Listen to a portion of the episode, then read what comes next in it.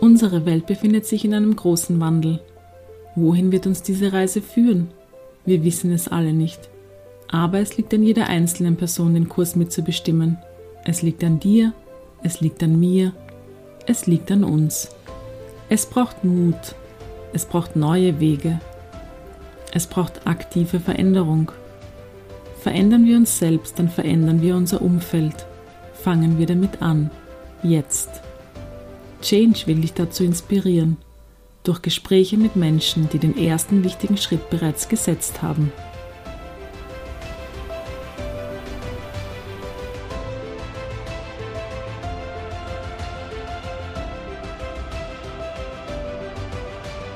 Herzlich willkommen zum heutigen Podcast. Diesmal bei uns zu Gast Professor René Schröder, Wissenschaftlerin des Jahres, Sachbuchautorin des Jahres Wittgenstein-Preisträgerin. Wir werden uns mit der Biochemikerin über diverse Sachen unterhalten, unter anderem, warum sie nun in Abtenau sich mit europäischen Kräutern beschäftigt, wie sie sich die Wirkung der Kräuter erklärt, warum es möglicherweise möglich wäre, länger zu leben, was ein erfülltes Leben ausmachen kann, etc. Viel Freude beim heutigen Podcast. Lieber René, herzlich willkommen. Vielen Dank, dass du dich für den heutigen Podcast zur Verfügung stellst. Gerne. Ich freue mich sehr auf unser kommendes Gespräch. Themenmäßig ähm, möchte ich so verschiedene Schwerpunkte setzen. Wissenschaft ein bisschen, Kräutertherapie ein bisschen und natürlich Altern, Krankwerden, Unsterblichkeit. Ähm, fangen wir vielleicht mit, mit Wissenschaft an. Ich habe da ein schönes Zitat von dir gefunden, dass Wissenschaft keine Grenzen kennt und global wäre und die Zukunft der Menschen auch global ist. Ist das eines der vielen Kennzeichen einer guten Wissenschaft? Auf jeden Fall. Es gibt einen Gedanke vom Harari, mhm. dass die Menschheit, ich glaube, das ist ganz wichtig, wenn wir sozusagen Probleme in, in, in den Griff kriegen sollen, dass es einen Konsens gibt, einen globalen Konsens, was für alle Menschen selbstverständlich ist. Und ich glaube, der erste Konsens oder einer der wichtigsten, auch für die Medizin, war der Konsens, dass wir Menschen etwas tun können, damit es uns besser geht und dass wir auch unsere Zukunft gestalten können. Wir müssen nicht alles als Strafe Gott oder Wille Gottes annehmen. Wir können was tun. Und ich glaube, das ist ein globaler Konsens. Das existiert. Das ist mal eine Annahme. Ich habe keine Studien, ob das wirklich stimmt, aber ich glaube, mittlerweile hat jeder verstanden, dass wenn es einem besser gehen sollte oder gut gehen sollte, muss man was dafür tun und nicht alles tatenlos hinnehmen. Ja, und die Wissenschaft ist schon der Weg dorthin, weil wir doch ein bisschen Vertrauen und, und Sicherheit brauchen, dass die Dinge stimmen und wir müssen sie trotzdem immer in Frage stellen. Und also ich habe mal auch definiert, wie würde ich jetzt für Österreich Bildung definieren? Ja. In Österreich ist Bildung Literatur, Geschichte, Musik. Man geniert sich, wenn man nicht weiß, wer den Fidelio geschrieben hat, aber man geniert sich nicht, wenn man nicht weiß, was ein Gen ist oder wie Klospülung funktioniert. Ja. Wenn ich das sage, schauen mich alle an so. Ich weiß auch nicht, wie die Klospülung funktioniert. Und was ich merke, die Menschen sind viel zu leichtgläubig. Die hören was, lesen was und fragen nicht weiter. Und ich bin ja Fan von Kant. Ich kenne nicht viel von ihm, aber das, was ich von ihm kenne, finde ich super. Und ich würde definieren, laut Kant, dass man weiß, was der Unterschied zwischen Meinung, Glauben und Wissen. Dass man wirklich den Unterschied erarbeitet. Ja, der Kreisky hat immer gesagt, ich bin der Meinung. Das hat mir super gefallen. Ja. Heutzutage sagen sie mir, Fakt ist. Oder ja. Fake, Fake News. Ja, ja. Und die Leute wissen damit nichts anzufangen. Und sie müssen lernen, was Kinder eh haben. Kinder fragen ständig, warum, wie funktioniert das, wie geht's? Und dann in der Schule verlernen sie das. Ich bin alles, weil ich ständig nachfrage. Aber ich, darf ich kurz, ja? Entschuldigung, ich darf dich kurz unterbrechen, weil du hast ja mal in einem Gespräch gesagt, dass das Warum keine wissenschaftliche Frage ist. Und das habe ich interessant gefunden. Vielleicht kannst du es kurz ausführen. Ja, äh, man will schon verstehen, warum ist ein Prozess so, also wie funktioniert ein Prozess? Warum ist der Prozess so? Ähm, warum Fragen sind ja oft von der Philosophie ein bisschen anders dargestellt. Aber man muss Fragen stellen, die, oder zum Beispiel mein Vater hat immer gelacht, warum ist die Banane krumm? Das könnte schon eine wissenschaftliche Frage ja, sein. Ja, ja, das stimmt schon. Aber warum Fragen sind oft zu komplex. Hm. Und Fragen, die der Wissenschaft zugänglich sind, müssen präzise sein. Und hm. es ist total schwierig, gute Fragen zu stellen. Ja. Man muss schon relativ viel Wissen und viel Information haben, um eine wirklich brauchbare Frage zu stellen, der man nachgehen kann. Weil das, es gibt ja ein unlos, unlösbares Problem. Das ist ja meine Philosophie. Ich weiß nicht, in welchem Buch ich das geschrieben habe. Wir Menschen können seit ungefähr 70.000 Jahren, ist unser Gehirn in der Lage, Dinge zu denken, die es nicht gibt. Das klingt total banal, gell? Aber etwas, was es nicht gibt, kann wissenschaftlich nicht verifiziert oder falsifiziert werden. Es kann nicht bearbeitet werden. Ja, und das ist ein unlösbares Problem. Deswegen wirst du immer jemandem eine Geschichte reindrücken können. Wenn es die gar nicht gibt, ist es total schwierig. Ja, und das ist die Gottesfrage. Gibt es sie? Wenn es sie nicht gibt, können wir nicht, und man kann nicht einmal ihn darstellen. Oder die Seele. Ja. Ja, es wird ständig von der Seele gesprochen. Und dann frage ich, ja, was ist die Seele? Ja. Meinst du die Psyche oder das Bewusstsein? Hm. Da hat jeder ein anderes Bild. Du hast ja auch mal gesagt, dass, Wissenschaft, äh, Naturwissenschaften von Philosophie so ungefähr vor 50 Jahren bei uns im Westen getrennt waren. Ja. Siehst du da eine Aufeinanderzubewegung wieder und auch eine Notwendigkeit? Oder Absolut. findest du das Auseinanderdriften sinnvoll? Nein. Nein. Also ich, ich, ich finde, es war ein Fehler. Ja. Aber ich glaube, es war eine Notwendigkeit, weil die Naturwissenschaften zu der Zeit irgendwie neuere Methoden gebraucht haben. Ja. Und die Philosophie ist ja dieses Universalwissen. Und wenn man einen Punkt in die Tiefe gehen will für eine Frage, die philosophisch irrelevant ist, zuerst einmal, also ich finde es schlecht, aber auch notwendig und ich finde, es sollte jetzt viel mehr Zusammenarbeit geben zwischen Philosophie und Naturwissenschaften. Dialog. Und ja. ich, ich, ich sage zum Beispiel eine Frage. Mhm. Ich bin ja öfters von Philosophen und Theologen eingeladen ja. zur Diskussion. Da war die Diskussion, was ist der Mensch? Und da mhm. war eine mhm. Theologin, der vergessen, wie sie heißt, aus der Schweiz, eine Philosophin. Mhm. Und der, der Mensch ist ein Wort. Das ist philosophisch gesehen eine richtige Definition. Ja. Unbrauchbar. ja. ja, es ist für die Naturwissenschaften unbrauchbar. Ja, ja. Ja, und die Philosophen tun oft so lang herum und dann steigt man irgendwie aus. Und das wäre dieser Dialog, und das machen ja viele Philosophen, dass sie sich mit Naturwissenschaften beschäftigen. Und auch immer mehr Naturwissenschaftler beschäftigen sich mit Philosophie. Der Dialog findet hier statt. Ich habe auch mit der Ruth Wodak, haben wir ein ähm, ein Projekt gehabt auf der Uni. Das war das interdisziplinäre Dialog, ID heißt es. Und hm. da sind an einem Tisch Leute zusammengekommen, haben einmal über Begriffe gesprochen. Was ist Struktur? Ja. Oder was ist, ja, das muss man mal definieren. Und Naturwissenschaftler brauchen Zeit zu tüfteln an einer kleinen Frage. Und deswegen braucht man Ruhe. Und deswegen war es eigentlich schon wichtig. Ja, Aber es hat ja. gefehlt. Wir haben, wir haben diese naturwissenschaftliche Naturwissenschaftstheorie oder sowas, war viel zu wenig. Ja, ja. also ich habe gern immer einen philosophischen Kontext ja. bei meiner Frage. Aber selbst bei der RNA-Forschung, die du ja wirklich sozusagen. Jahrzehntelang auf extrem hohem Niveau betrieben hast, haben dich philosophische Fragen geleitet, angetrieben, inspiriert? Na, interessiert.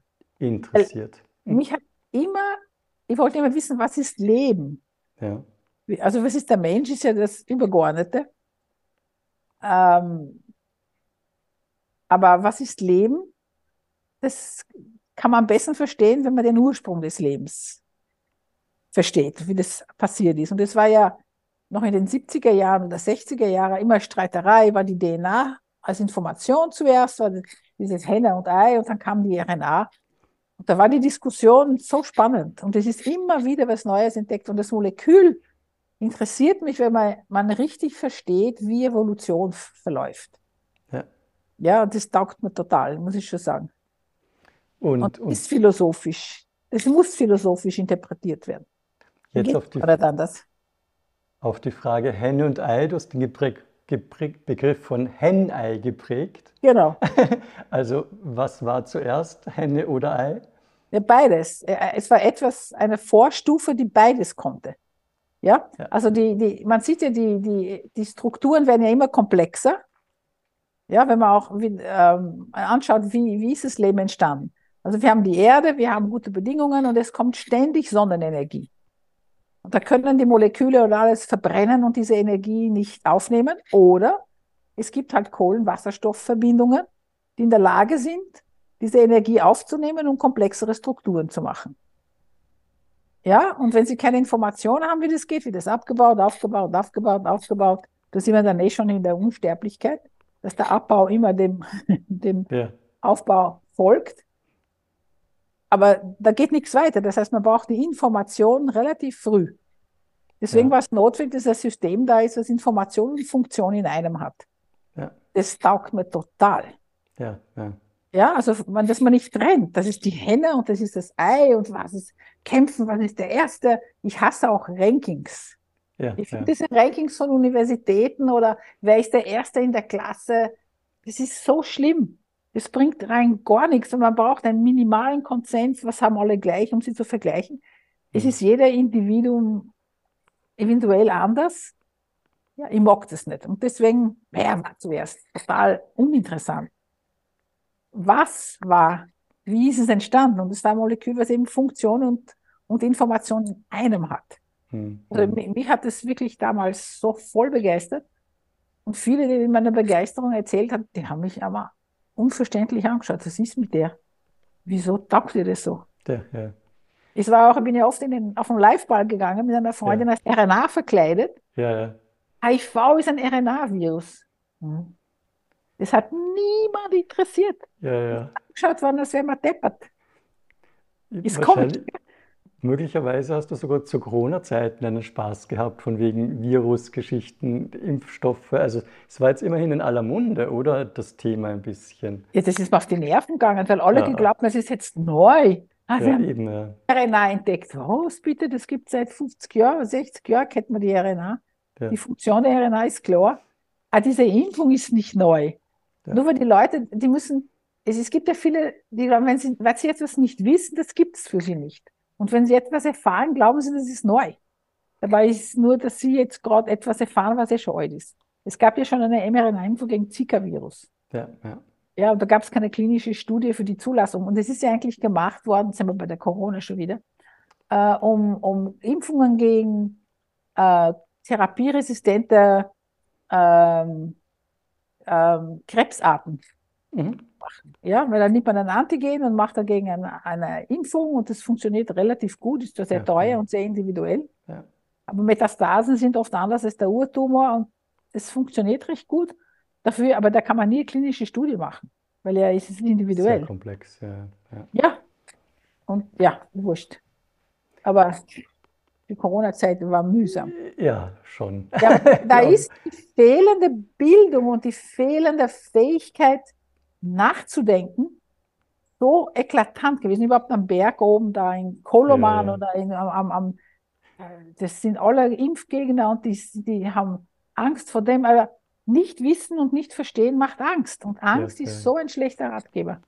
Du hast auch, um, um das Thema ein bisschen wegzulenken davon, du hast so richtig freudvoll von Mutationen gesprochen, weil die das Leben halt weiterentwickeln. Also das finde ich auch einen total schönen Gedanken einfach, ja, dass wir sonst ja stehen bleiben würden, wenn wir nicht, also genau. sozusagen, wenn wir uns nicht so weiterentwickeln würden, zufällig oder wie auch immer. Ja. Also das ist schon, schon ein interessanter Gedanke. Absolut. Vor allem mein Lieblingsspruch ist, Perfektion ist eine Sackgasse der Evolution. Ja. Man soll sich vorstellen, wenn diese erste RNA, die da in der US-Lupe entstanden genau. ist, wenn die in der Lage gewesen wäre, sich ohne Variationen oder ohne Fehler oder Mutationen zu vermehren, was wäre dann? da wäre unsere Erde bedeckt mit einem RNA-Molekül. Ja, ja. Könnten wir jetzt keinen Podcast aufnehmen. Ja. Zum Beispiel, könnten wir nicht. Und deswegen Fehler hat so eine negative Konnotation. Ja, ja. Weil sind Fehler zum Lernen so wichtig. Ja, Weil da sieht man, ah, so geht es nicht. Aber so könnte es vielleicht gehen, also geht es auch nicht. Also man macht ja, wenn man wissenschaftlich so neue Wege geht, haut man sich ja ständig an. Man muss, und man darf ja kein Wishful Thinking haben. Ja, ja, ja. Das ist ja auch so eine Falle. Ich, ich habe jetzt eine Theorie und ich möchte ja so gern, dass ich recht habe. Und dann ja. geht man in die Richtung und wird blind für andere ja, Dinge. Ja, ja, es ist schon komplex. Es ist komplex, gell? Man muss es mögen und dieses immer ein bisschen herumschweben und nicht wissen, gehe ich den richtigen Weg, das muss man aushalten. Ja, ja. Ich habe das ähm, von Professor Zeilinger so interessant gefunden. Bei seiner Nobel Lecture hat er gesagt, wenn du, wenn man ein, was hat er gesagt? Wenn man eine Intuition hat, aber noch keine Argumente dafür in der Wissenschaft, folge der Intuition.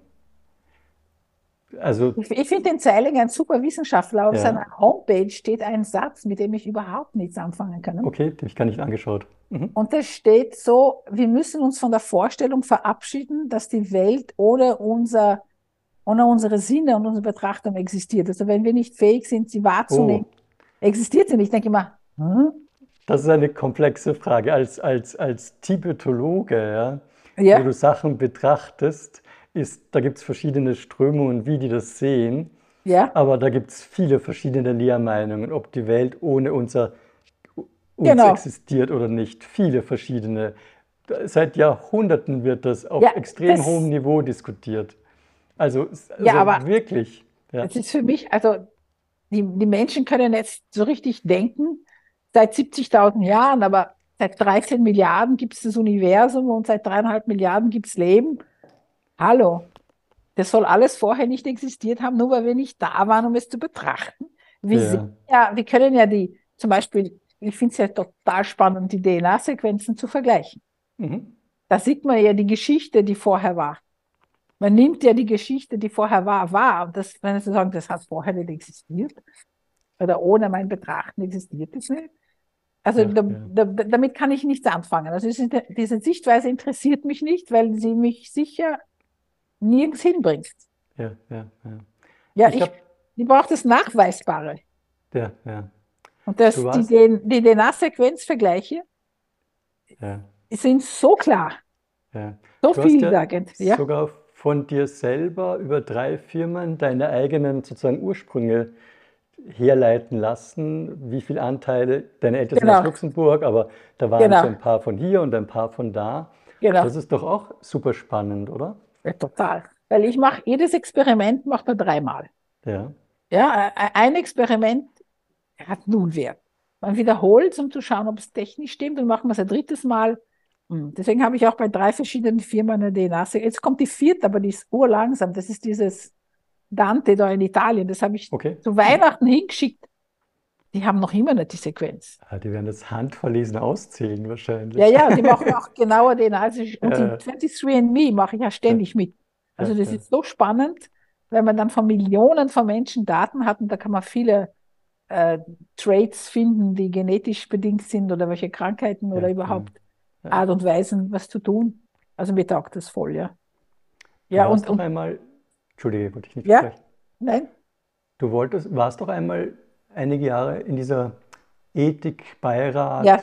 Genau. Ethikkommission, ja. Ethikkommission. Wir hatten, es gab mal eine TCM-Beirat oder Kommission. Ja. Da weiß ich, worum es gegangen ist. Aber welche, welche Themen habt, habt ihr besprochen? Das war ja die Bioethikkommission. Das ja. war damals von, da war der Schüsselkanzler. Genau. Und das war ein Gremium, was die Regierung beraten soll. Mhm, mhm, Und zu der Zeit ist es vor allem gegangen um Stammzellen, ja. also menschliche embryonalen Stammzellen, über Reproduktion. Und das waren so spannende Themen. Also, mhm, mhm. also mir hat es voll taugt. Und es waren auch sehr viel diverse Menschen, die an das gedacht haben. Es gab die ja. Religiösen, es gab die Juristen, es gab die Wissenschaftler und die Gynäkologinnen und den Johannes Huber. Mhm, mhm. Ja, also das war sehr spannend. Und da habe ich viel gelernt und viel diskutiert. Ja. Ja, da, gibt's, da lernt man, was Ethik ist. Zum Beispiel das Thema, was mich, meine Erkenntnis war, Äh, da ist darum gegangen, um die Präimplantationsdiagnose. Das ist ja, ja in Österreich nicht ja. erlaubt. Das heißt, man ja. hat eine In-vitro-Fertilisation und macht russisches Roulette und tut halt drei Eier implantieren, ob die, ob die jetzt die Mutation haben oder nicht. Und dann ist man schwanger und dann die Pränataldiagnose ist erlaubt. Ja. Der Wahnsinn. Also Leiden der Frauen ist für mich kein Thema. Aber dann, wenn man sagt, okay, wir wollen jetzt Präimplantationsdiagnose erlauben, war für mich die Erkenntnis, man darf nie sagen, welche Mutation erlaubt ist und welche nicht. Ja, das ja. ist Ethik an der Grundlage. Weil wenn man sagt, die Krankheit darf man jetzt testen, ja, dann tut man alle Menschen mit der Krankheit als wertlos. Ja.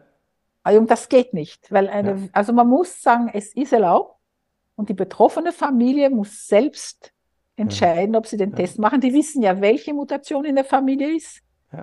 Können die damit? Haben die genug Informationen, um sich zu entscheiden? Die müssen entscheiden, ob sie das tragen können oder nicht. Und ich darf nie jemandem sagen, du darfst es und du darfst es nicht. Ja, ja, ja. Das muss, das ist was so, so klar, weil man gesagt hat, welche Gene sind dann erlaubt, welche Mutationen. Ich sage, no go. Ja, das darf man nie benennen, weil das ist eine individuelle, personelle Entscheidung und ist bei jedem anders. Ich erlebe das fast täglich. Ich habe mit Patienten ja. zu tun und manche ja. sind komplett fit und haben ein bisschen Migräne und andere sind wirklich an der, an der Grenze des Lebbaren. Ja. Aber für viele ist das trotzdem hochgradigst lebenswert. Ja. Also ja. das ist so individuell und auch ja. sozusagen, ich weiß gar nicht, ob man es einen Grad an Glückseligkeit und Zufriedenheit gibt oder was auch immer, Mitgefühl für andere, was auch immer. Ja. Also das, das ist total individuell. Das Aber zum Beispiel, ich habe da was Schlimmes erlebt mit meiner Mutter. Die ist in Luxemburg, sie ist Luxemburgerin, ja. wo es Euthanasie gibt. Und gibt sie hat im, ja, ja, gibt's. Okay, ja. Sie hat 95 den Antrag gestellt, die Kommission hat es erlaubt, alles war da, der Arzt sagt, ja, er wird es machen. Er braucht eine zweite Meinung und die zweite Meinung kam dann, ja, ja, nein, nein, machen wir nicht. Ja, das heißt, sie hat sich darauf eingestellt, dass sie die Euthanasie kriegt. Hm. Sie hat ein bisschen Angst gehabt, aber sie wollte das. Und dann wurde es abgesagt. Ein Jahr später wieder das gleiche Theater.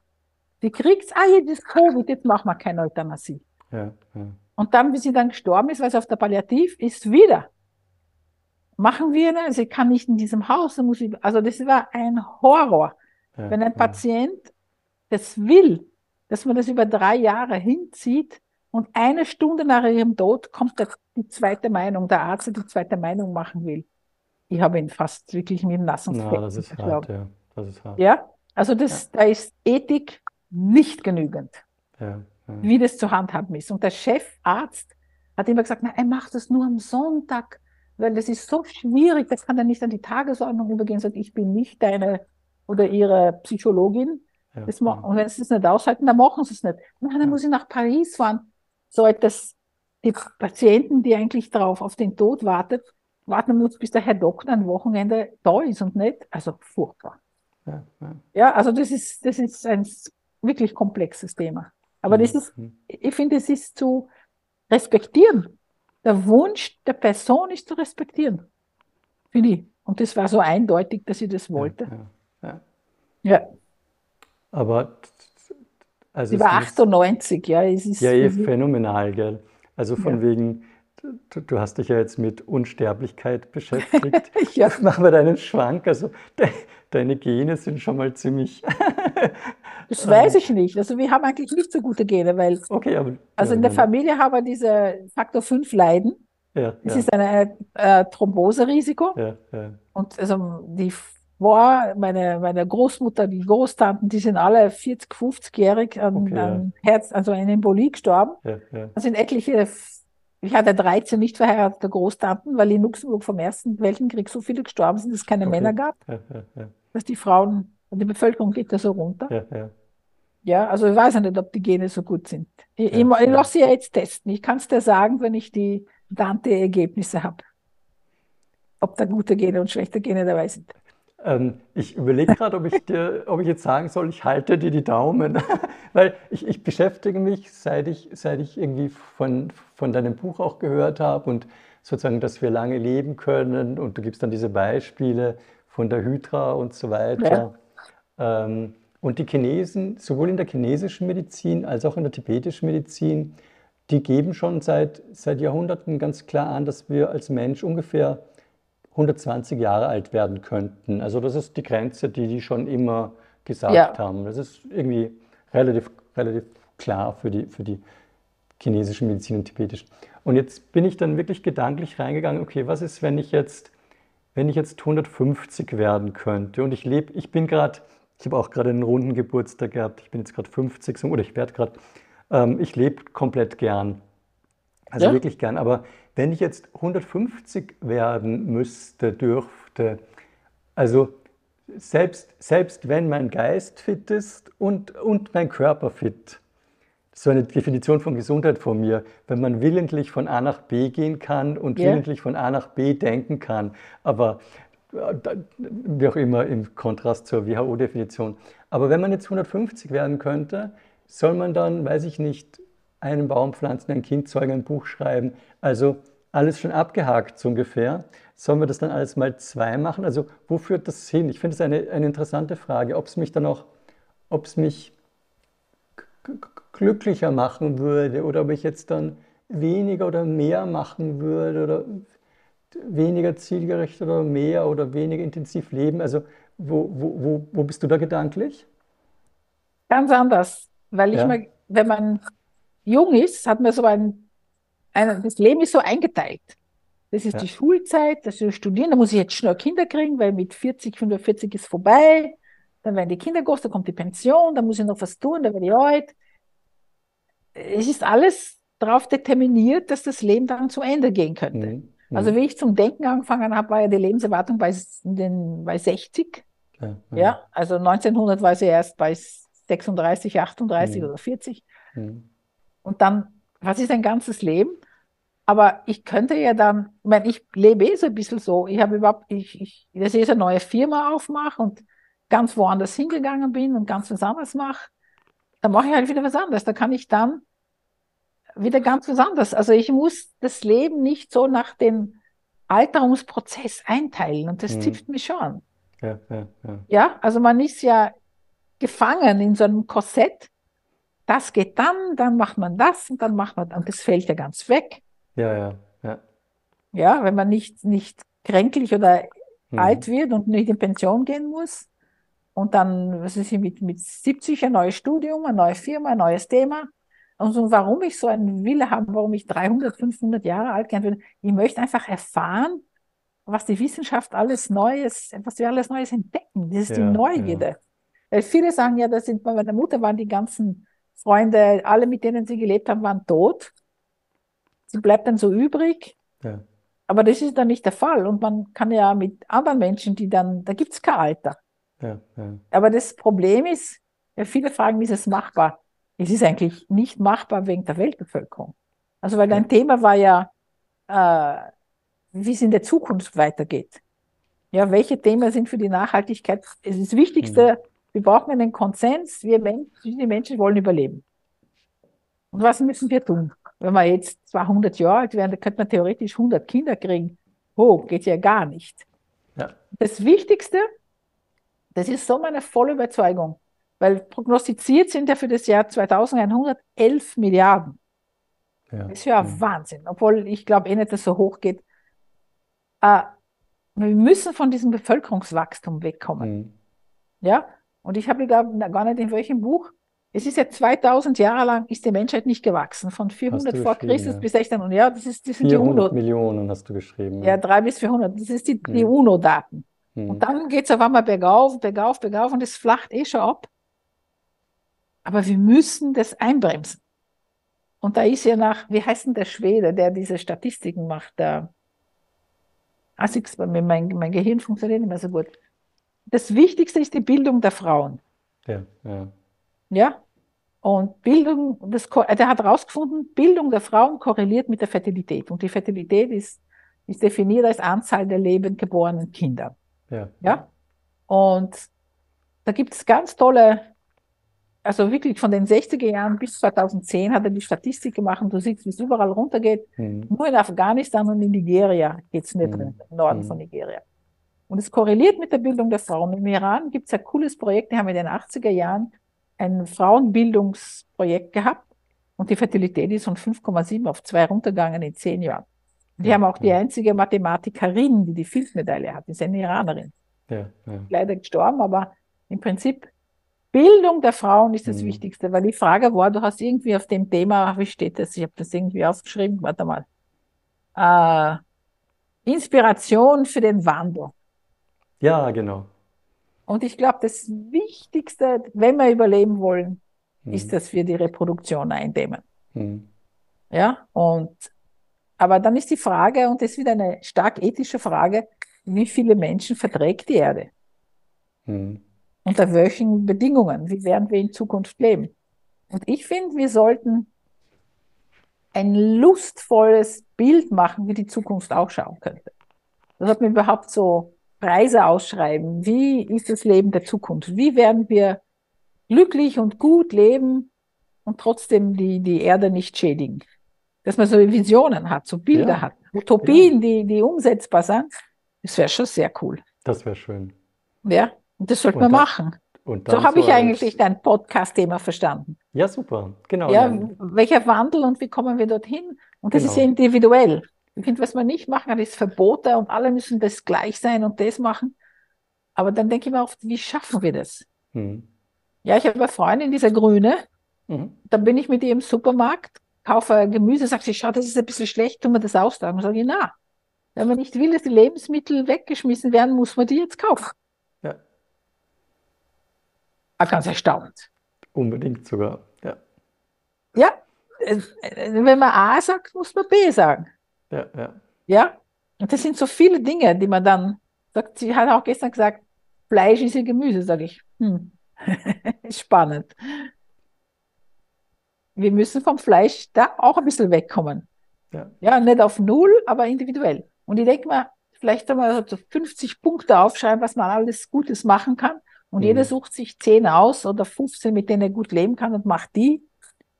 Zum Beispiel, ich habe jetzt ein, ein, ein VW Tiguan.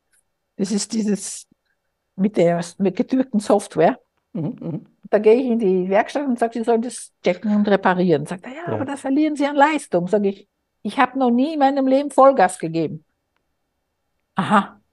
Und da werden Sie mehr Benzin brauchen. Ja, ich kann ja einstellen, wie ich fahre und bei uns in der Familie ist nicht, wer ist der schnellste von Wien in Abtenau, sondern wer hat mit dem geringsten Benzinverbrauch angekommen. Und wie hoch ist der Rekord? 3,9, das ist mein Ex, der Vater meiner Kinder. 3,9 Liter pro 100 Kilometer. So cool. Klingt nach einer guten Leistung. Ja, und die Freundin ja. ist gerade gefahren und da gibt sie Gas. Und sage ich, ich schalte jetzt auf ja, genau. Verbrauch um, weil es bergauf gegangen ist und sie gibt ja. da echt Gas. 37 Liter, sage ich, holla. Und das ist so cool, so eine Software. Ja, ja, Und das sind diese Dinge, dass man das irgendwie wahrnimmt. Ja. Ja? Oder Mülltrennung. Es sind so viele Dinge, die man machen kann. Und für und den auch einen. Spaß dann, weil es geht irgendwie. Also, lustig. Genau, also ich glaube, sowas müsste man auch in der Schule dann irgendwie lehren und unterrichten. Genau. Und, und, und, und Nicht, wer die besten Noten hat, sondern wer, wer die besten Ideen. Ja, ich wollte schon sagen, wer mit dem geringsten Aufwand durchkommt, aber das war jetzt nicht korrekt. Das aber ist auch wichtig. Das ist auch äh, wichtig. Ja, ja, Ich, war, ich war so, ich war schlechte Noten. Ich habe diese gute Noten. Ich meine, wie ich Chemie studiert habe, am Ende vom ersten Jahr habe ich fünf Prüfungen gemacht und bin fünfmal ja. durchgeflogen. Ja, ja. Meine Eltern gesagt, die ist jetzt, die hört jetzt auf. Sag ich, überhaupt nicht. Ja, ja. ja ich meine, ich weiß, wie, wie, wie man nicht lernen soll. Ja, ja, ja. ja? Weil bei, bei, uns bei dem Medizinstudium war es ja auch so, da waren mündliche Prüfungen seinerzeit. Ja, ja. Und, und man hat halt die Literatur bekommen und Praktika gemacht, aber dann hat man sich halt die Profs angehört.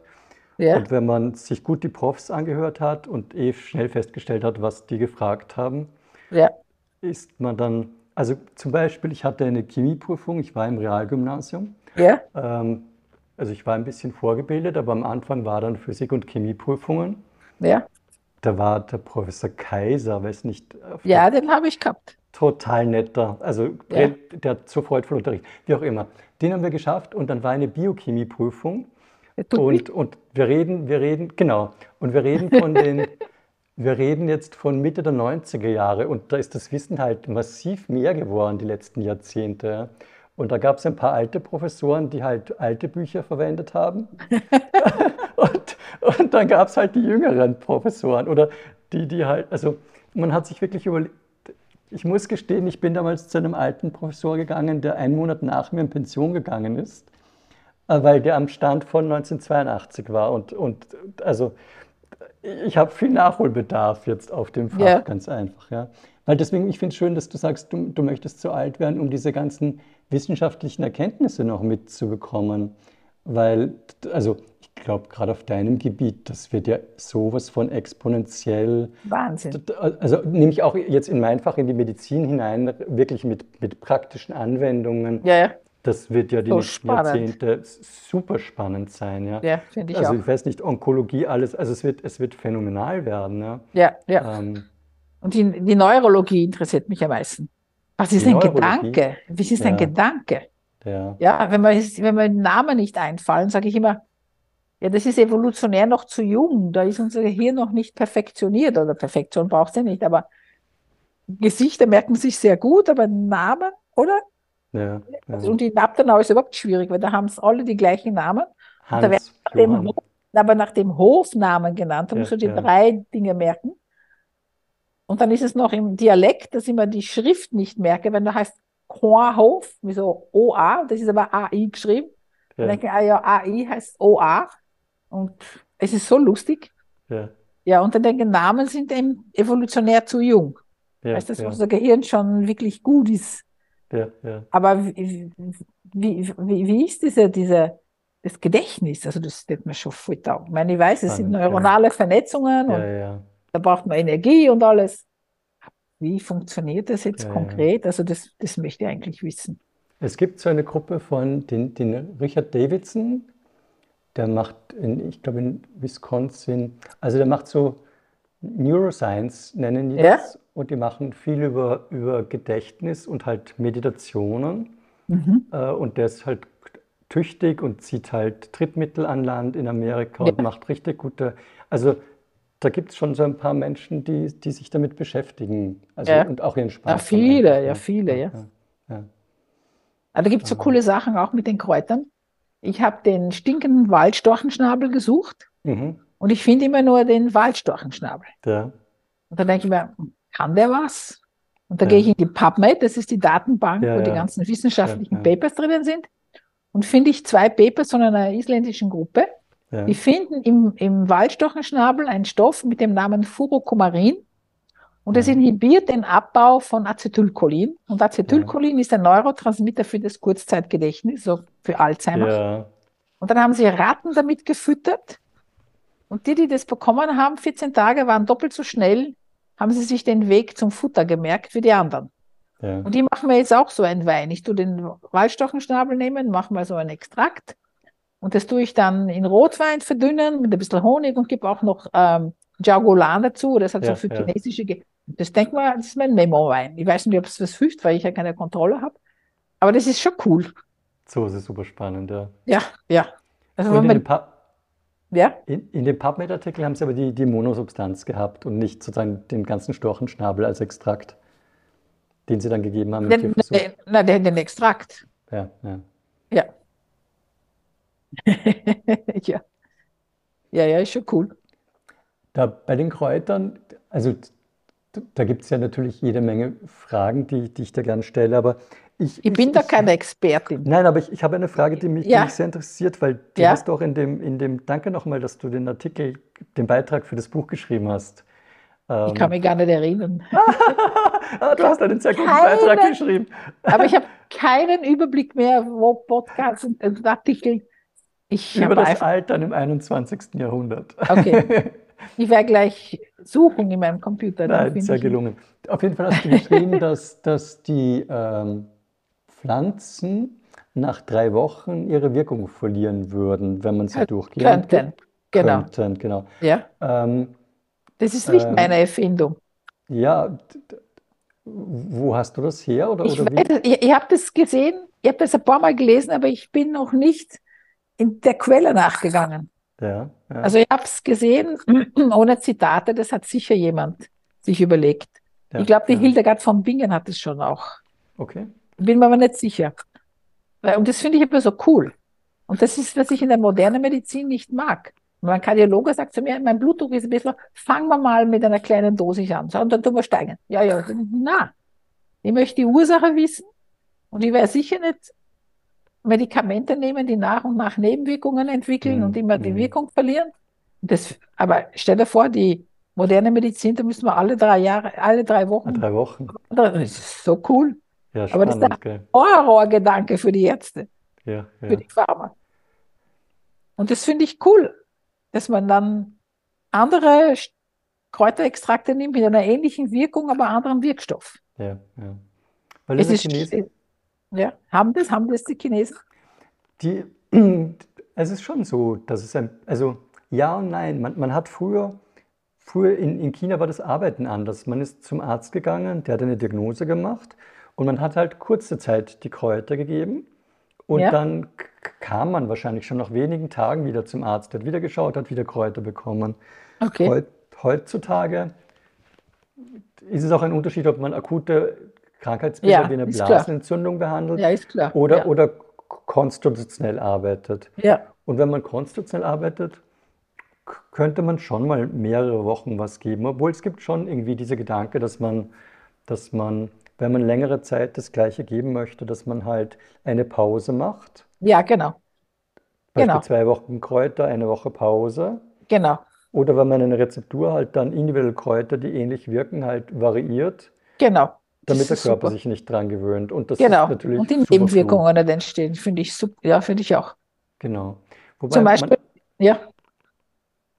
Ich habe in der, in der Schwangerschaft, wie ich, äh, in der, wie ich gestillt habe, habe ich eine, eine Camillosal mehr verwendet Mhm, und habe mhm. voller Allergie entwickelt, Mhm, weil es mhm. war zur Zeit im Winter, da habe ich Vanillekipferl und Vanillesoße und Kamille und das ist der gleiche Wirkstoff. Ich habe total offene Brustwarzen gehabt. Ich gehe zur Hautärztin und die sagt, verwenden Sie Camillosan? Sage ich, ja. Weglassen und weg war das Problem. Aber ich Mhm. war vorher sicher nicht allergisch. Wenn ich jetzt mit der Kosmetik ein, ein Camille-Buch Mhm. draufkriege, bin ich offen. Ja, ja, Das hatte ich vorher nicht. ja, ja, Ja, das ist einfach zu lange immer das Gleiche geschmiert. ja, ja. Weil ich bin kein allergischer Typ. Ich wüsste sonst nicht, wogegen ich allergisch bin, aber das hat sich in, ja, Ja, ja. Wirkstoffe sind Wirkstoffe und die muss man respektieren. ja, ja. Das heißt, wenn du jetzt mit Kräutern arbeitest, dann, dann, dann schaust du sozusagen im PubMed nach. Also du versuchst sozusagen. Volksmedizin mit, mit Evidenz basiert. Genau. Und das ist schwierig. Die Professor Kopp war ja auch bei euch, glaube ich, am Hof. Ja, genau. Genau, genau, genau, nicht. Ähm, Die Schafgabe, das ist ja mein Lieblingskraut. ja, ja, ja. Da hat sie viel gemacht, ja. Das ist ein tolles Kraut. Wenn, wenn du jetzt beispielsweise an Schafgabe denkst und, und, und an die Wirkung der Schafgabe denkst, wie, wie würdest du dir die Wirkung der Pflanze erklären? Also gehst du über die Monosubstanzen gedanklich? Gehst du über... Jein. Also ich, ich, ich lese mal darüber nach, wo überall steht, was sie wirkt. Und der Konsens ist entzündungshemmend. Ja. Und das ist eigentlich, ich habe auch mal ein, ein, ich weiß nicht, wer das mir war, die Schafgabe ist eine ganze Apotheke in einer Pflanze. Ja. Und kennengelernt habe ich sie, der Vater vom Nachbarbauer kommt zu mir und sagt, ob er wieder, ob er noch bei mir sammeln kann auf den Wiesen. Weil es waren wilde Wiesen, total Mhm. vernachlässigt. Und er sammelt Kräuter und jetzt gehört es ja bei mir, darf er das noch? Sage ich ja, aber da soll er mir sagen, was er damit macht. Sagt, er nimmt eh nur die Schafgabe, gibt sie in 40 Prozent Korn und damit tut er Zähne putzen, gurgeln, einreiben, trinken. Das ist gegen alles, denke ich mal, aha. Und dann habe ich mal geschaut und dann finde ich von der Brigitte Kopp Papers, wo sie verschiedene Stoffe, Inhaltsstoffe findet, verschiedene, und die inhibieren wirklich Enzyme, die am, am Entzündungsprozess Hm, hm. beteiligt sind. Die haben jetzt nicht gemerkt, welche. Und dann gibt es auch, dass sie den Magen beruhigen. Einreiben ist gut. Ja, und ich habe ein Produkt, das ist meine Magic Cream. Das geht überhaupt urgut. Das ist ein altes Rezept von der Cleopatra. Und ich finde, so alte Rezepte haben ja auch was. Das ist nur Olivenöl und dann alles von der Biene. Bienenwachs, Honig und Propolis. Dieses äh, Gelee Royal lasse ich weg, weil das ist mhm. Nonsens. Das ist ja bienenspezifisch. Die wirken nicht einmal mehr auf mhm. der Fliege und Epigenetik, damit spielt man nicht herum, finde ich. Und da gebe ich aber Schafgabe dazu, das ist entzündungshemmend. Und das nimmt man dann, wenn man bei der Haut irgendein bisschen ein Problem hat. Mhm. Das ist wirklich beruhigend. Und ich schmiere mir es auch sehr oft mit, mit Schafgabe jetzt ein. Meine Hüfte und die, also es hüft ein bisschen, aber so richtig, ich habe da die richtigen Kräuter noch nicht gefunden. Ja. Aber es ist unterschiedlich. Ich schaue schon nach, ist es jetzt reines Hokuspokus, Aberglaube, mhm. oder gibt es eine bestimmte Evidenz? Mhm. Aber so richtige statistisch relevante klinische Studien sind eigentlich nicht wirklich finanzierbar. Gell? Weil das, das kostet ja, viel, aber Durchblick, naja, aber für mich ist die klinische Studie die Jahrtausende Erfahrung. Ja. Wenn also, die alten Griechen das schon berichten und das immer noch verwendet wird, dann ist es eigentlich wie die klinische Studie. Aber ich möchte wissen, ob wirklich da was drinnen ist und was es ist. Ja, ja. Da gibt es aber, ich habe gestern erst geschaut, es gibt schon, wenn man der PubMed Herbal Medicine eingibt, mhm. mhm. 250.000 Papers. Ja, Unmengen. Das ist super. Und da gibt es schlechte Papers, gute Papers, steigende Norm. Steigend, ja klar. Ja, genau, das Diagramm ist so, ja. Gerade die, die, die Chinesen haben ja für dieses Artemisinin, also einen ja. Medizinnobelpreis gekriegt, genau. Antimalaria-Wirkung. Genau. Und seitdem schreibt so ungefähr jeder chinesische PhD-Student halt über die Immunosubstanz in einer Pflanze. Und ja. also die publizieren richtig viel und, und manche ja. davon, nicht alle schaffen es ins PubMed rein, aber ja. ja. das, geht, das geht gut durch die Decke natürlich zum Glück. Ja. Aber das Problem habe ich auch gehabt. Ich war ja Editorin von RNA Biology. Mhm, mh. habe ich 2007 übernommen. Mhm. Und da waren wenig chinesische Papers. Mhm. Und es ist immer mehr, immer mehr, immer mehr geworden. Und dann bei Covid ist es explodiert. Ich habe das vor einem Jahr abgegeben, weil ich keine Lust mehr hatte, jeden Abend fünf schlechte chinesische Papers zu lesen. Mhm. Weil jede PhD muss ein Paper haben. Ja, Deswegen ja. publizieren sie so viel. Und da haben sie eine Zeit lang ähm, äh, Algorithmen gehabt, die Papers regenerieren. Ja, ja. Hallo, und das war immer das Gleiche. Diese die RNA, ja, ja. Da wirst du ja narrisch. Und wenn du einmal den Fehler machst, dass du das publizierst, dann schicken das alle zu dir. Ja, ja. ja, dann darfst du ja nicht den Fehler machen, das zu übersehen. Und das ist echt nicht mehr lustig. Ja. Vom wissenschaftlichen Standpunkt uninteressant ist alles das Gleiche, alles nach dem gleichen Muster. Diese RNA macht in diesem Tier und in dieser Pflanze aber diese Dings, das und das, immer das Gleiche. Also, man muss schon schauen. Aber, aber die Chinesen, aber sie sind immer besser geworden. Sie sind schnell nee, besser sind, geworden. Sie sind ja auch irgendwie frohen Mutes, weil sie ja, ja. So ungefähr das Argument, jetzt haben wir den einen Nobelpreis schon und wir haben genug Pflanzen, also werden wir noch ein, zwei andere Inhaltsstoffe finden, die dann. Ja, sicher. Also, ich glaube, es sind ja 70, 80 Prozent der Pharma, also der, der Medikamente sind ja aus Pflanzen. Ja, ja. Wenn es die Ursubstanz, dann wird es vielleicht modifiziert, damit es stabiler ist oder besser in die Blutbahn geht. Aber im Prinzip erfinden wir wenig Neues. Ja, ja, ja. Ja und das ist schon cool. Ja, ja. Also das taugt mir schon sehr. Und aber so dann jetzt, wenn du in Abnau bist, da bei euch, dann, dann, dann, dann gehst du auf die Terrasse und, und es kann auch sein, dass du förmlich über eine Pflanze drüber stolperst und dich dann mit der ja, beschäftigt. Ja. Oder also das ist der. So habe ich es mir vorgenommen, weil ich habe eigentlich das nie, also als Kind in Brasilien habe ich Kräuter gesammelt, mhm. also gezüchtet. Mhm. Und jetzt habe ich mir vorgenommen, 2011 haben wir mit den Hofe standen. Bis 18 bin ich in Pension gegangen. Haben wir gedacht, jedes Jahr mache ich zwei, drei Kräuter. Mhm. Das habe ich jedes Mal gemacht. Jetzt ging es ein bisschen mehr. Aber vor kurzem, immer habe ich schon im, im Blick gehabt, die Blutwurzen. Weil ich ja. immer die kleine, schöne gelbe Blüte gesehen oh, habe. Ja. Blutwurzen. Aber verwendet habe ich es noch nie. Und jetzt war ein, ein, ein Freund da, der sich beschäftigt und der sagt meinem Sohn, das muss er machen, weil er hat entzündete Mandel und kommt erst im November dran. Er soll von dieser Blutwurz eine Tinktur machen und damit gurgeln. Und das habe ich ja gestern angefangen, diese Wurzen, das ist ja ganz schön schwierig, die rauszukriegen und die zu putzen und eine Tinktur anzusetzen. Und das taugt mir voll. Also ich merke, es fällt meine Pflanze auf. Zum Beispiel der Wundklee ist mir nie aufgefallen. Mhm, aber dann 2020 spazieren wir vorbei, denken wir, das schaut ja aus wie Corona. es schaut echt ja, aus. Ja, die, ja. Dann haben wir schon, was ist das und was kann das? So entdeckt man schon jedes Jahr ein bisschen neue Kräuter und macht neue Sachen, so wie der mhm. Waldstorchenschnabel. Das ist so ein cooles Beispiel und das taugt mir voll. Mit dem muss ich mich mal beschäftigen, weil den habe ich gar nicht im, sozusagen im.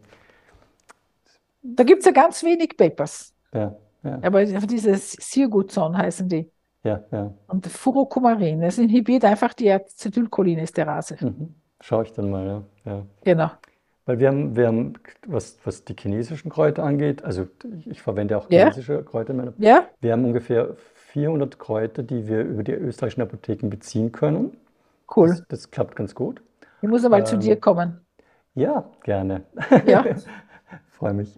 ähm, und, und wir haben natürlich auch westliche Kräuter, so ein gewisses Grundstock. Das sind sogar teilweise 500, 600, die man in Österreich hat. ja, Aber es Ich gibt hätte- natürlich Ja. noch viel mehr Kräuter. Also, das sicher. Ich würde gern wissen, welche alpine Kräuter das Pendant zu den chinesischen sind. ja, Das ist aber heraus, ja, das muss man herausfinden über die Inhaltsstoffe. Über die Inhaltsstoffe. Und oder über die Wirkung auch, würde es ja auch Über die gehen. Wenn Wirkung, du, genau. wenn, wenn du schon ältere Texte hast, halt Ja, nicht ja, genau. modern, aber evidenzbasiert über die Jahrhunderte. Und Genau. wenn das bei gewissen Indikationen äh, verwendet wurde, dann Ja. kann man ja auch irgendwie dann Ja, aber diese alten. Texte, ja, ich habe jetzt zu meinem 70. Geburtstag ganz viele alte Texte geschenkt bekommen, Mhm, mhm. aber die, da steht immer das Gleiche. Zusammenziehen, astringierend, antibakteriell. Ja, Also es ist, es sind fast alle, bei allen Kreuzern stehen fast alles. ja, ja. Und das ist ein bisschen Dann ist es schwierig oder schade. unbrauchbar. Ja, Ja. ja, ja. Ja. Da gibt es bei Novartis einen Spezialisten, der heißt Frank Petersen. Mhm. Und der hat auch so ein kleines Buch herausgebracht, wo er die Stoffe, die Novartis oder andere Pharmafirmen isoliert haben und ganz genau die Aktivität wissen. Ja, Das ist Artemisinin auch dabei. mhm. Das ist schon cool. ja, ja. Natürlich im Kontext eines Tees, einer Salbe, da muss man überlegen, wie man extrahiert, ob das Wasser löst. Ah, Meeting beendet. Die, die, die aufgelegte Frage ist natürlich, wie, wie sehr hilft dir deine bis jetzt wissenschaftlichen Karriere bei der Erforschung der Kräuter und, und wo braucht es neue Ansätze, falls du die überhaupt kreierst? Ja, viele fragen mich, warum ich umgestiegen bin. Ich bin überhaupt nicht umgestiegen. Ich habe nicht das Gefühl, Hm. dass es irgendwie anders ist. Ja, also man versucht ja immer für sich neue Wege zu gehen und die, die Art zu denken ist die gleiche, nur die Experimente sind anders. Dann mache ich so kleine Mengen und das machen eh die Mhm. Studenten, die Experimente, das mache ich sie selber. Also, das, da- also das ist der große Unterschied, dass sie praktisch vom Erlesen und Kräuter sammeln, Extrakte machen, bis zum Verkaufen und, und überlegen, diese Dateien anzulegen bei der EU, dass man das alles selber macht, den ganzen Prozess. Und das ist so unterschiedlich, das taugt mir voll. Und, aber die Denkweise, wenn ich wirklich wissen will, wie wirken sie, ähm, dann ist es nicht sehr viel anders. Man Mhm. liest viel und überlegt, ist es qualitativ signifikant oder nicht signifikant? Ja, es ist ein bisschen mehr Spielerei. Und ich habe nicht die Verantwortung für so und so viele Dissertanten, dass die was publizieren müssen. Das ist schon cool. Ja, ja. Ja, also, aber ich, ich schreibe jetzt wieder ein Buch, weil das etliche Verlage wollen, obwohl ich keinen Verlag will. Und mit schönen, mit Kunst und, und Kräuterwissen, wofür gibt es Evidenz und welche Produkte und Ah, ja. also generell, das, Mhm. es gibt eh schon hunderte Kräuterbücher. Warum muss ich jetzt noch ein, ein zwei- 2000 oder 10.000 und eins? Aber werden wir sehen, ob es anders wird. Aber da war halt die chemische Formel mit dem Wirkstoff ja, und dann ja. gibt es die Kombinationen und ja, also es gibt viele Dinge. Es ist halt nicht wie wenn sowas akut ist und man nimmt gerade ein Schmerzmittel oder ein Medikament, es ist einfach eine Punktlandung. ja, ja. Die Kräuterwissenschaft ist eher präventiv, um sich gesund zu erhalten, aber wenn, ja, es ist schon was anderes. Ja, Aber der ja. Zugang ist, finde ich, ich habe nicht das Gefühl, dass ich jetzt anders denken muss. Ja, ja, Ist ein anderes Projekt, aber ja, ja. ich höre dich nicht. Okay. Ähm, ich bewundere ein bisschen die guten Buchtitel, die du so hast. Henne und Ei und so weiter. Ja. Hast du, und ich finde es gar nicht Der Waschmaschine finde ich cool, gell? Ja, genau. Es sind überhaupt gute. Nein, die sind gut. Die sind richtig, weil die merkt man sich, ja. Genau, Ähm, cool.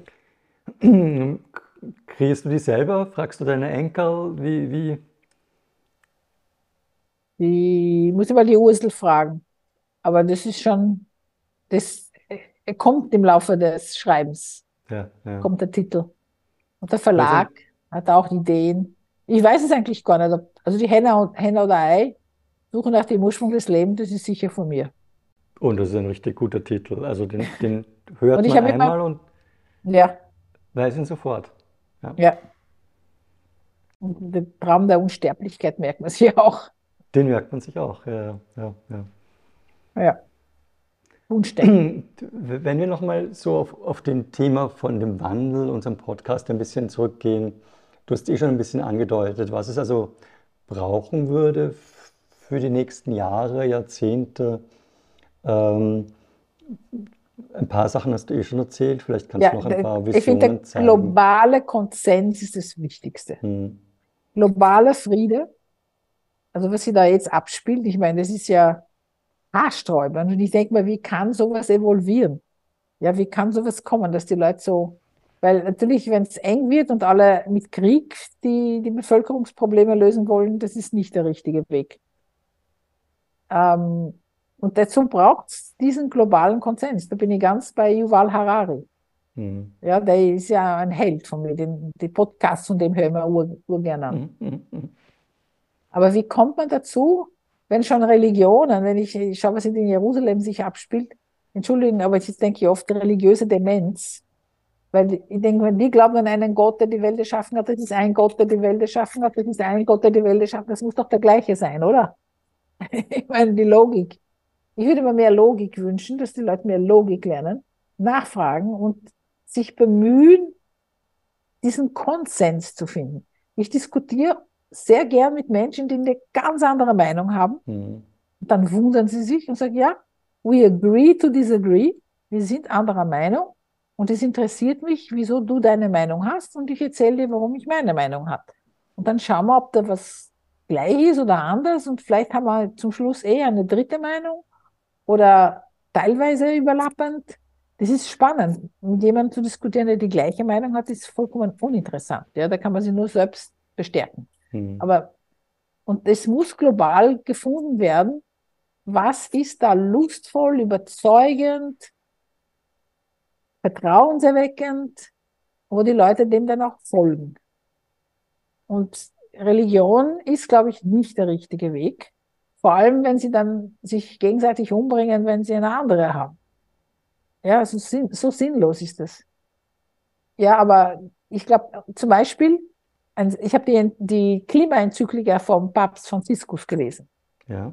Ja, das war auch eine Aufgabe für in irgendeine Podiumsdiskussion. Hm, Die ersten drei, vier Seiten totaler Nonsens für mich, weil er sagt, Gott hat uns die Welt geschenkt und deswegen sind wir verantwortlich. Aber ab Seite drei habe ich einen hundertprozentigen Konsens. hm, Der hm. Weg, wie wir das Klima retten und die Erde retten. Der Weg zum, zum Umsetzen, der Weg zur Überzeugung, warum wir verantwortlich sind, ist ein ganz anderer. Aber Mhm. wir kommen zum gleichen Schluss. Hm, hm.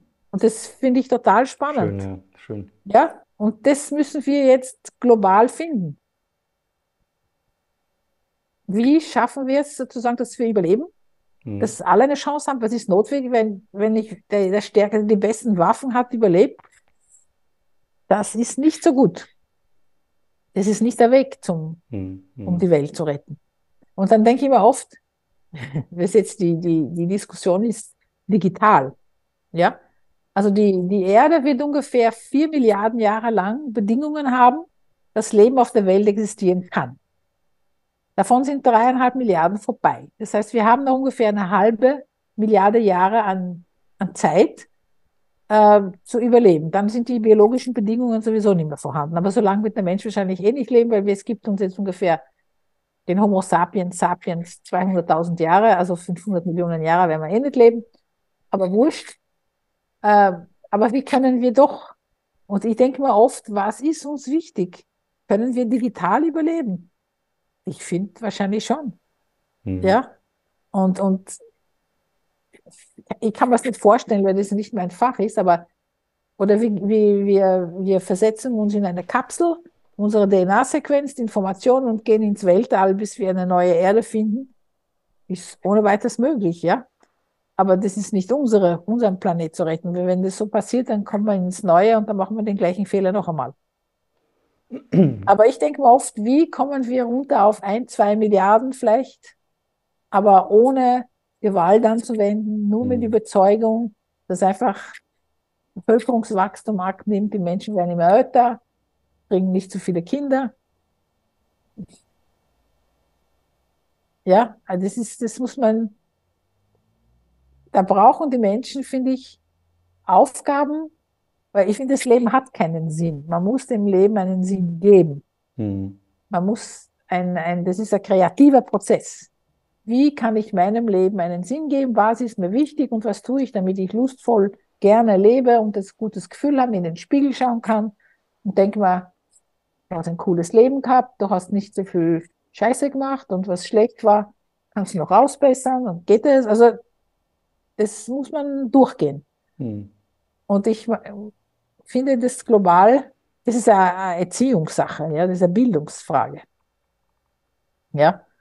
Und ich finde die, die Vision, dass die Menschheit überleben kann, dass wir den Planet nicht zerstören, ist schon eine gute. Mhm. Mhm. Aber dann regen sie sich fürchterlich auf, wenn auf der Autobahn Tempo 100 ist. Die, ein Freund von uns ist gerade, das war ein, ist ein anderes Thema, aber der, ist, der war erst in der Schweiz, wo seine Tempo, gibt es da eine Tempobeschränkung? Weiß ich Wie nicht. Da gibt es eine Tempo, Temp, Temp, da gibt es Tempo. irgendwie ein, oh, gehen wir zu dem, du hast gesagt, wir würden künstlich überleben können. Ja, genau. Digital. Digital. Ja, Wie, wie, ja wenn, wir, na, wenn, wir, wenn wir verstehen, was das Bewusstsein ist und wie das Hirn funktioniert, Mhm. Das ist das Einzige, was interessant ist. Ja, Mhm. wenn ich, wenn ich ein, ein, ein Körper bin ohne Hirnaktivität, Mhm. ja, das Denken ist ja das Spannende, oder? Mhm. Mhm. Natürlich ist, der Körper muss funktionieren. Wenn ich eine hinnige Hüfte habe und das stört mich die ganze Zeit, wenn man da was wehtut und ich nicht das machen kann und so, eigentlich arbeiten will ja das Gehirn. Überleben, der Wille ist ja dann im, im, im Kopf. Und ich habe keine Ahnung, wie das funktionieren könnte. Mhm. Mhm. Ja, ich weiß es nicht. Oder würde ich mich dann als, als ich, ja, das, was ist das Ich? Was ist das Ich? Komplexe Frage. Das ist eine komplexe Frage. Und wann, wann ist das Ich-Bewusstsein gekommen? Mhm. Und wenn ich mein Ich sozusagen digital wohin geben kann, ist es auch cool. Ich sehe dich übrigens nicht mehr. Genau, ich sehe mich auch gerade nicht. Moment. Jetzt bist genau. wieder da. Bei meinem Ich bin ich. Jetzt Genau. bin ich wieder da. Passt. Es ist ja lustig, das ist ja auch in irgendeiner meiner Bücher. Die ersten Selbstporträts, Mhm. wie Künstler sich selbst sehen, weil das, das Ich ist schon wichtig. Ja, ja. Ja? Und dann hat er das, das vom Dürr, Dürrmatt, das Proze na, der Albrecht Dürer, Mhm. sein Selbstporträt, da tut es ja als Jesus darstellen. Mhm. Hallo, das ist ja so viel sagen. so viel schön ja, darstellen. ja, ja. Menschen sind ja ureitel. Ich war vorige Woche auf einer Veranstaltung äh, Beauty Night von der, von der Uschi Fellner. Mhm. Das ist eine andere Welt. Ja, ja, ja. Ja? Und das, aus, das aus interessiert mich gar nicht so. Und das ist in Abdanau so cool, weil Bäuerinnen können dreckig sein, man muss sie nicht schön anziehen. Also das Kleider, die ich dort habe, ist irgendwas, das ist so angenehm. Das ist angenehm. für ja. mich so angenehm als Chemikerin, musste ich mich auch nie schön anziehen. Ich könnte nicht auf einer Bank arbeiten, wo ich immer schön sein muss für die Kunden. Ich finde, die, die Philologen, die Geisteswissenschaftler, die legen auch mehr auf die, also weniger Genau. auf die, auf den zehn Jahre alten Schnürlsamtpullover Wert. Genau. Aus, aus Sicht der RNA, jetzt sozusagen das Ich, wa- wa- wann kommt das? Ha- Hast du da irgendwie eine ge- gedankliche? Da kenne ich mich nicht aus. Ja, ja. Das weiß ich echt nicht, wann, wann von der Evolution das Ich kommt. Schon relativ, ich weiß es nicht, früh. Hm. Aber ich glaube, da ist sicher auch nicht mehr als 100.000 Jahre, weil ich glaube, das ist dann auch, wenn man den Tod wahrnimmt und das Hm. Zukunft denken kann, wenn die Leute begraben werden, das ist dann die Persönlichkeit, das ist der, und zum Beispiel ein Gedanke, der mir total taugt. Wie hat man sich selbst vorgenommen, als es keine Spiegel und keine Fotos und keine Handys gab? Ja. Man hat ja nie ein Bild von sich gesehen, das mit dem Spiegeln im, im Wasser, das sieht Mhm. ja nichts. Aber der Gedanke, der mir fasziniert, man sieht sich reflektiert im Blick vom anderen. wenn man jemanden in die Augen schaut und der denkt sich, hm, dann kriegt man sozusagen, wie der für einen Gesichtsausdruck hat, spiegelt ja wieder, wie er dich wahrnimmt. Das fasziniert mich, auch wenn ja, man Babys ja. so viel anschauen muss, ja, soll. Ja, dieser Blickkontakt. Und das ist in vielen Kulturen, darf man sich ja nicht anschauen. Ja, ja. Ja, ich glaube, bei den Muslimen darf man, darf ein Mann und eine Frau von dem Mann nicht anschauen in die Augen. Das ist dann gleich eine, eine ja. Ich bin gerade, ich war letzte Woche nochmal in, in Nordindien bei meinen, bei meinen Tibetern, um an meiner Übersetzung weiterzuarbeiten. Und einer der Gründe ist, das ist eh ähnlich wahrscheinlich wie in Abdenau. Also die Menschen sind dort, also dort in Indien, die Tibeter haben wenig und sind so in sich ruhend und liebevoll. Ja. Ja. Dann bin ich im Flugzeug zurückgeflogen mit einigen Tibetern und da waren so richtig schöne, nämlich in sich ruhende Menschen. Ja. Ja, ja. So wie wenn du ein Reh siehst in der Natur. Man kann fast nicht. Habe ich heute in der Früh gesehen. Ja. Ich also heute der Früh von meinem so Fenster magisch, ja. ja. Und ich glaube sogar, also von zu dem, was du vorher gesagt hast, dass es so fast, fast ansteckend ist. Wenn man glückliche, schöne Menschen sieht, dann wird man auch glücklich und schön so ein bisschen. Ich glaube, dass es schon so eine Resonanz gibt. Ja. Das sind die Spiegelneuronen. Schon, gell? Ja, ja. Und dieser Blickkontakt sich anzuschauen, das ist in unserer Gesellschaft, das ist in Abdanau ja viel stärker als in der Stadt. Ja, in der Stadt schaut, also das taugt mir ja dort Du, du gehst an keinem Menschen vorbei, ohne wenigstens Blickkontakt und irgendeine Reaktion zu zeigen. Und zu grüßen, verbal zu laut. Grüßen und meistens ja. tratscht man dann zehn Minuten ja, oder eine halbe Stunde ja, und erzählt irgendwas. Und in der Stadt schaust du niemanden an. Hm. Obwohl zu Corona-Zeiten haben die Leute angefangen, sich anzuschauen, miteinander zu reden. Es ist mir ein paar Mal passiert, dass man mit der Maske dann doch die Leute anschaut und Kommunikation eingeht. Und das ist apropos dem Ich, dann mhm. kriegst du total ein Feedback über dein Ich und deine Wertigkeit, wie dich andere sehen. Und nicht, mhm. wie du dich im Spiegel mhm. siehst mit mhm. Silikonbusen oder Botox hier und also witzig. Ja, ja, ja. Jetzt können wir daran arbeiten, wie wir sehen, aber das ist so äußerlich. Mhm. mhm. Also in unserer Gesellschaft wird ja total viel für die, wie schaue ich aus? Und das ist, das mhm. tut schon weh. Vor allem, wenn junge, junge Menschen noch nicht, noch nicht dort sind, wo sie sein werden und die leiden dahin und werden dann gemobbt, wenn sie anders ausschauen. Also das, ja. ja, und dieses Hineingehen in einen Menschen, das, das findet ja viel zu wenig statt. Ja, ja. Das ist am Land schon stärker. Das taugt mir schon. Ich bin gedanklich noch bei dem, was du, was du vorher gesagt hast, ich habe es interessant gefunden, die, oder als, als Voreinleitung, die Tibeter sagen, der Sinn des Lebens sind zwei Dinge. Ja. Erstens Erfahrungen zu machen. Ja. Und zweitens im Idealfall auch noch anderes, für andere Lebewesen was Gutes zu tun. Also so. Ja. Hm. Sinnvolle Tätigkeiten. Genau, und du hast gesagt, sinnvolle Tätigkeiten, genau, genau. Jetzt, jetzt. Ähm, Aber ist das der Sinn? das ist individuell für jeden. Das ist, glaube ich, für jeden, genau, genau. Aber ich wollte dich jetzt schon, schon fast so ein bisschen abschließend ähm, ähm, sozusagen, welche, welche, also ich bin sicher, du hast schon viele sinnvolle Tätigkeiten noch, noch im Plan, was du noch gerne realisieren würdest. Also was würdest du dir wünschen, was du die nächsten Jahre oder Jahrzehnte noch realisieren würdest oder machen kannst? Ja, also ich bin ja jetzt schon älter und dann weiß man ja nicht, wie lange man Zeit hat. Das heißt, ich will mhm. immer alles jetzt machen. Mhm. Also ich habe ein Projekt mit einer Pharmafirma äh, für nicht heilende Diabeteswunden. Mhm. Und ich glaube, da habe ich einen Durchbruch und ich möchte mhm. echt ein tolles Medikament mhm. herausbringen, weil das ist wichtig. Ähm, ich möchte eigentlich das mehr, das jetzt genießen. Ich bin ja total zukunftsorientiert. Ich werde oft mhm. gefragt, wie ist die Vergangenheit, was, was, wer bist du? Es interessiert mich nicht, ich weiß eh, wer ich bin. Mhm. Da brauche ich nicht darüber nachdenken. Ich, bin, ich möchte mehr in die Gegenwart. Mhm. Zum Beispiel jetzt durch meine Huftoperation musste ich eine Ruhe geben. Ja, ja. Das kann ich überhaupt nicht. Also eine Woche war ich in, in der Klinik, das war ganz cool. Dann eine Woche zu Hause bin ich halt ein bisschen gelegen und dann habe ich mich, ich, ich kann halt den ganzen Tag auf der Couch liegen und nichts tun. Das sollte ich vielleicht üben, so vielleicht sollte ich nach Tibet mal gehen. Das kann ich gar nicht. Einmal sagen, heute tue ich nichts. das, dann, dann denke ich mal, was tue ich jetzt, was tue ich jetzt? Also die, die Nichttätigkeit finde ich ganz schlimm. Aber ich weiß nicht, ob ich es brauche. Also ich bin mhm. eher lieber jemand, der den ganzen Tag was tut. Und was ich noch machen möchte, ich habe eigentlich jetzt nicht wirklich Wünsche. Ich möchte es einfach, es fällt mir dann ein, ich möchte, kann, ich möchte nicht planen. Weil zum Beispiel, was ich meinen Mentorinnen oft sage, mhm. bitte macht keinen Plan. Schon an die Frage, wo sehen Sie sich in fünf Jahren? Na, ist das eine dumme Frage? Mhm. Wenn Sie das jetzt wissen, dann haben Sie wirklich nichts Neues. Und das macht blind für das, was rechts und links die Möglichkeiten. Einfach Wahrnehmung schulen ist, glaube ich, wichtig. Also ich möchte die Wahrnehmung behalten. Ich hoffe, dass mein Gehirn funktioniert noch länger.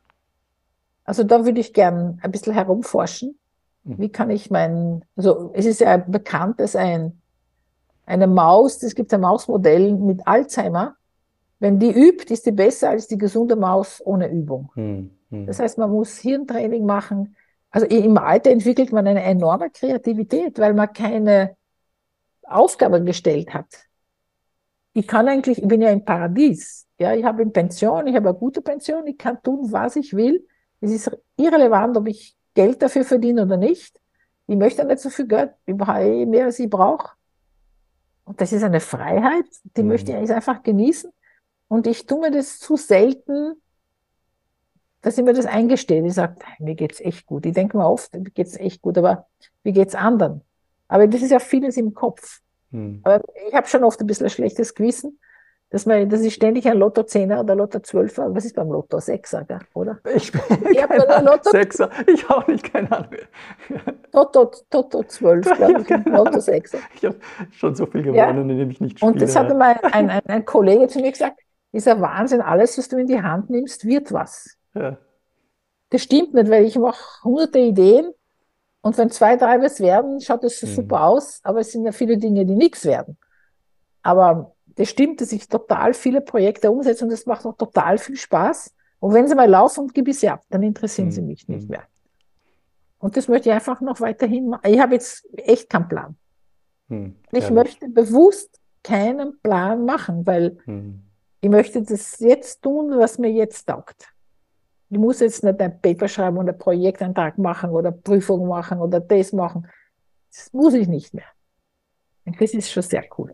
Das ist schön, ne? Also deswegen finde ich schade, dass man gerade in der schönsten Zeit des, des Lebens, wo man diese Dinge, diese Möglichkeiten, obwohl ich muss sagen, mein Vater war echt cool.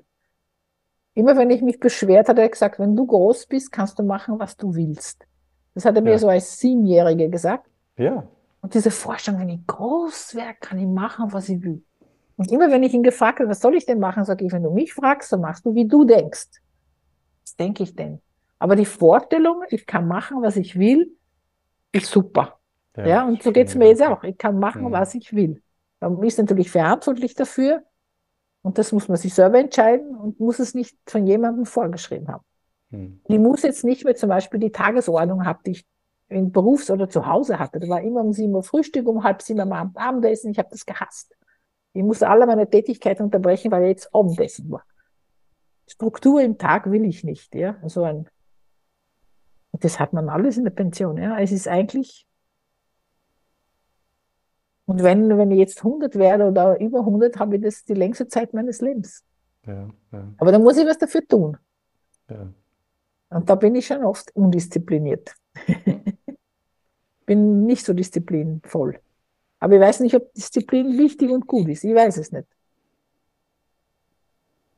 Ratschläge von Leuten. Ah ja, das ist etwas, was mir total, mich total nervt.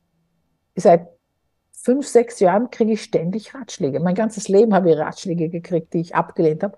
Aber jetzt will mir ständig jemand sagen, wie ich es zu tun habe. Denke ich mir, bitte lasst mich doch in Ruhe. Kennst du das auch? dass die Leute dir Ratschläge geben und denken mir, wieso soll, man, soll ich diesen Rat befolgen? Das taugt man nicht. ich überlege gerade. Es nervt total. Und wenn man der ja. nicht befolgt, boah, wenn man die Ratschläge. Ich denke gerade, ich habe mir das, das andere interessant. Ich, ich finde, man hat, also es gibt ganz wenige Menschen, und das sind die ganz kostbaren, die einem ein, ein, ein konstruktives Feedback geben. Ja. Die sagen, Florian, das musst nicht unbedingt weitermachen und Florian vielleicht so ein bisschen mehr, also so wirklich der Sache willen oder der ja. Qualität willen, aber die so ehrlich mir ein konstruktives Feedback geben, da bin ich komplett dankbar. Also und auch, solche Menschen ja. gibt es zum Glück. Und, und das ist in der Wissenschaft das, ja ganz wichtig. Das ist so wertvoll, ja. dass es solche Menschen gibt, die ich da um mich habe. Und da habe ich zum Glück ein paar, so wie Mentoren, aber es sind auch Menschen, die, die, also die, die mich so die mich einfach schöner und besser machen, ja, dadurch, ja. dass sie mir wirklich sagen und sagen, das schon und das nicht und das. Also da bin ich, da, da, da gehe ich weit für so eine Aussage. Also bin ich, ja. da, das, die suche ich schon fast. Ja, ja. weil ich finde, in der Wissenschaft, ich kenne viele Leute, wie man sie kritisiert, gehen die sofort in Verteidigung. Hm. Hm. Dabei, wenn mich jemand kritisiert meiner Arbeit, bin ich dankbar, weil er setzt sich damit auseinander. Ja, ja. Ja, und gerade mit meiner mit der RNA-Arbeit, da ist die Kritik des Gegenübers, der sich damit auseinandersetzt, urwichtig, wenn der hat was gesehen, was du vielleicht übersehen hast. Da empfinde ich Dankbarkeit. Und wenn mir jemand mich kritisiert, finde ich das eigentlich super. Mhm. Tue ich nicht böse sein oder aggressiv ja. oder verteidigen. Wir hatten ja? gerade vor ein paar Monaten noch so Covid-mäßig die medizinischen Anthropologen ähm, auch wieder so die, die schon 50, 60 sind, sozusagen mit den Jüngeren, 70, 70 da, sozusagen, die haben die Idee gehabt, ähm, okay, jetzt laden wir ein paar Postdocs ein, die jüngere Generation, und fragen sie, was braucht ihr, welche Fragen habt ihr, welche Kontakte habt ihr, braucht yeah. ihr, wo steht ihr gerade. So, und das waren halt so, so ein paar Menschen online, und dann war ein Jüngerer, der war gerade irgendwo in Asien und dann war einer von uns hier, der in der Akademie der Wissenschaften arbeitet. Und dann hat der Jüngere irgendeine These aufgestellt und dann hat der, der Ältere halt ähm, gesagt, was du sagst, ist kompletter Schwachsinn so ungefähr. Und der Jüngere hat es komplett genommen, darüber nachgedacht, dann über Argumente gebracht dem Älteren, warum der Ältere recht hat. Und daraus entstand dann ein genialer Dialog. Super. Und, ja. und das war so ein schöner Moment. Ja. ja. Also dieses, dieses. Darauf einlassen. Genau, darauf einlassen und um Wissen zu kreieren, dem anderen zuhören und wirklich sozusagen zu schauen, wo, wo lernen wir gemeinsam was. Ja. Ich habe das so bereichernd gefunden. Also, ja. und, und das wird natürlich mal ein guter Kollege werden, der Junge, der da gesagt hat, okay. also, ja. der kriegt, also, das war schön, es war einfach schön. Ja. ja. Man muss die Leute finden, mit denen man kommunizieren kann. Ja. Und das ist spannend. Ja. Danke ich dir sehr, dass ja. du dir Zeit genommen hast. Danke das waren jetzt mal, eineinhalb Stunden. Ja, stell dir vor. Also ich, ich habe gar nicht auf die Uhr geschaut, aber es, es ist 16 Uhr.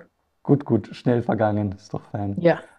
Dann wünsche ich dir noch viel Zeit für Kreativität und so ein gepflegtes ähm, eintauchen in das, was da kommt. Genau. Ja, auch Und Mut. Mut, ja, Mut ist eine schöne Qualität. Ja, ja Mut ist schön. Ja. Und ähm, ja. Mein Therapeut, Physiotherapeut sagt zu mir, sei mutig, aber nicht übermutig. Ja. ja. Das habe ich jetzt leider mit meiner Hüfte. So da bin ich übermütig und dann. Oh. Ja, das ist, das ist diese Balance zu finden. Ja. Gut, dann darf ich dir wünschen, ein gutes nicht Schlusswort. übermütig zu sein, aber mutig zu sein. Genau. genau. Und, und freue mich auf ein, auf, ein, sozusagen auf ein Wiedersehen möglicherweise. Sehr gerne. Ja, Beste Grüße. Genau. Chinesische Kräuter. Sehr gerne. Ja? Alles Liebe. Ciao, ja, ciao. alles Gute und auch viel Erfolg.